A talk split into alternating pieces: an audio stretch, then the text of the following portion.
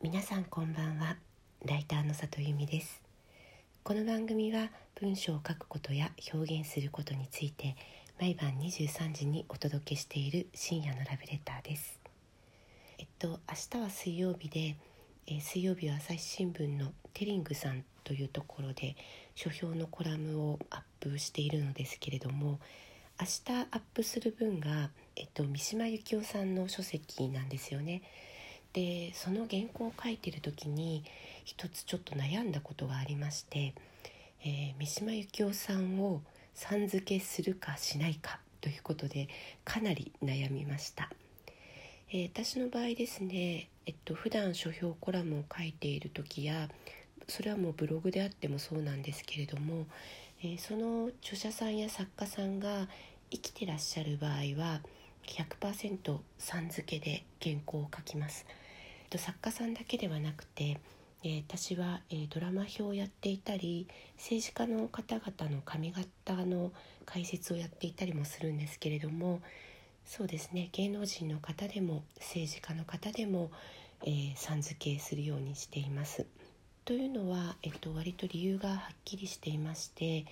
えー、私たとえその方がどれだけ有名な方であっても将来的にお仕事をする可能性があったりお目にかかる可能性っていうのは大いにあるだろうなと思ってるからなんです。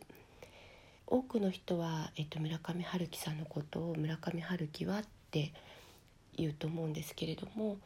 私は、えっと、同業者としてそれはもう先方はものすごく有名でこちらはめちゃくちゃ無名ですけれども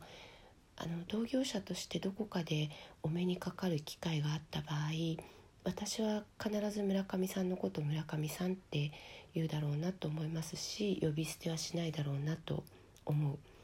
で逆に言うと、えっと普段からそういうことを意識しているといつかそういう方々とお目にかかる機会ってあるんじゃないかなというふうに思ったりしていまして、えー、必ずさん付けをするようにしています。難しいのがお亡くなりになっている作家さんなんですよね。で三島由紀夫さんを「さん」つけていいか夏目漱石さんでいいのかもっと言うと紫式部さんでいいのか清少納言さんでいいのか聖徳太子まで行くと聖徳太子さん絶対おかしいよなとか。なんかその辺りになるとまあもうお目にかかる機会はないから呼び捨てでいいのかな、まあ、教科書に載ってるぐらいだから呼び捨ててもいいのかなとか、まあ、すごくでも考えたりします。もう一つすごく悩むのは海外の方のお名前なんですよ。で私確か、えっと、1個前の著作の時にえっとね七尾さんモデルの確か七尾さんとミランダ・カーさんを並列して書いたんですよね。これルールに従うと、えー、七尾さんはもう100%七尾さんと書きますだけどなんかこうミランダ・カーさんって書いた時にめちゃくちゃこう間が抜けてたんですよ。うんオードリー・ヘップバーンさん。でもねアナ・ウィンターさんもいやどうしたかな。で確かその時は、えっと、海外の方の名前は全部「さん」を外した記憶があります。でそこはなぜこう私の中で違和感あったかというと、まあ、おそらく海外の方々とお会いすることはきっとないだろうって思ったからなのかな。でも分かんないですよね。私過去に仕事で、えー、ダライ・ラマ14世さん。ダライ・ラマ14世さんっていうのも不思議ですよね。ダライ・ラマ14世さんに、えー、独占取材の現場で1時間半ぐらいかなお話を。私の先輩がですけれども、えー、聞かせていただいたことありますし、まあ、そこにリチャード・ギアさんもいらっしゃったりしたんですよね。でこうなってくると、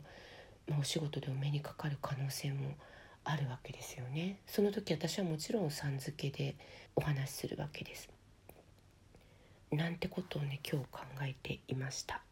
まあ、結局原稿どうしたかというと、えー、書室は三島由紀夫さんと書いてその後はまあ全て三島と書きました。うん、これはちょっとこれからもどうするか考えなきゃなと思っりしました、えー、今日も来てくださってありがとうございます。また明日もお目にかかれたら嬉しいです。ライターの里由美でした。皆さんおやすみなさい。